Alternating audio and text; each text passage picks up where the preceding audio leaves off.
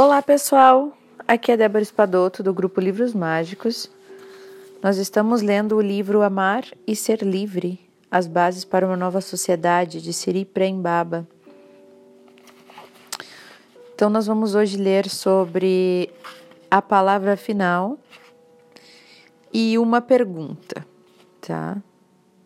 Acho que é isso que a gente vai conseguir ler. Ou antes de entrar nas perguntas, vamos ver até onde nós vamos. Palavra final.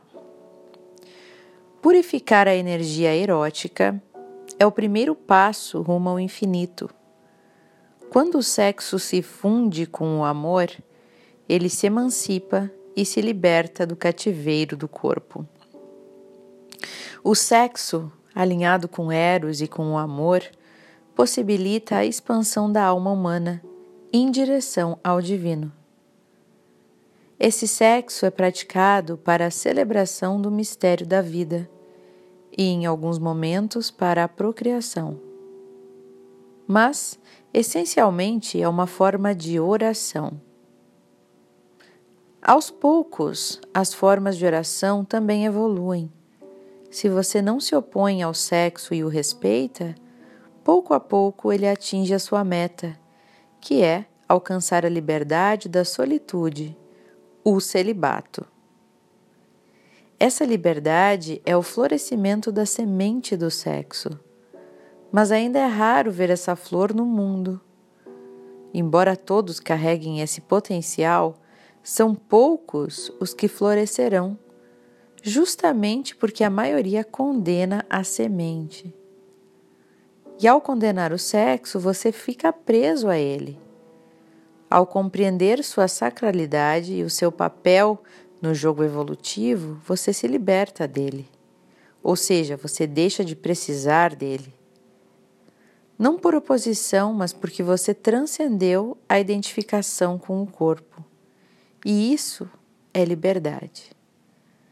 Abençoado seja cada um de vocês, que o amor possa despertar em todos os seres. Namastê. Apêndice. Em uma de suas palavras, desculpa, em uma de suas palestras, você citou o exemplo de uma pessoa que sentia ódio quando se apaixonava por alguém. Eu acredito que isso é muito comum, mas a maioria de nós não consegue ver este ódio. Podemos dizer então que é possível medir o tamanho do ódio pelo quanto ainda queremos possuir e dominar o outro? Sim, essa é uma forma de se localizar na jornada.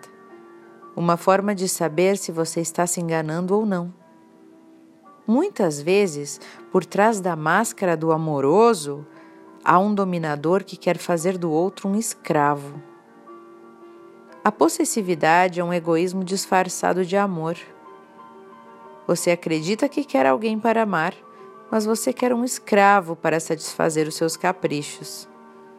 Você ama, mas se o outro sai um milímetro da linha, a bela se transforma em fera e todo o amor desaparece. E o ódio emerge do Lago Negro. E quando o ódio vem à tona depois de muito tempo de repressão, como no exemplo que eu dei, ele pode ser muito intenso e difícil de lidar. Essa pessoa do exemplo veio até mim pedindo pela iluminação. Eu disse sim, mas antes você precisa purificar o seu sistema. E eu pude ver a repressão que ele carregava e o que o melhor remédio para ele seria uma namorada. Então eu disse para ele encontrar uma, e foi o que ele fez. A questão é que durante a sua infância ele havia sido massacrado pela mãe e pela irmã, o que gerou muito ódio, e ele não cuidou disso. O namoro fez com que todo esse ódio das mulheres viesse à tona, e então ele passou a dizer que eu fui uma catástrofe na vida dele. E até hoje ele sente raiva de mim, e pode ser que ainda demore muitos anos para ele conseguir filtrar isso.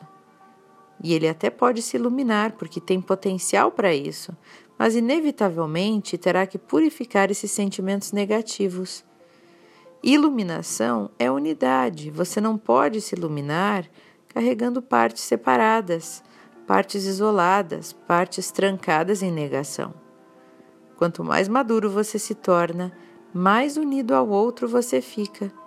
Você se une a tudo e a todos. Esse então, pessoal, foi o áudio de hoje.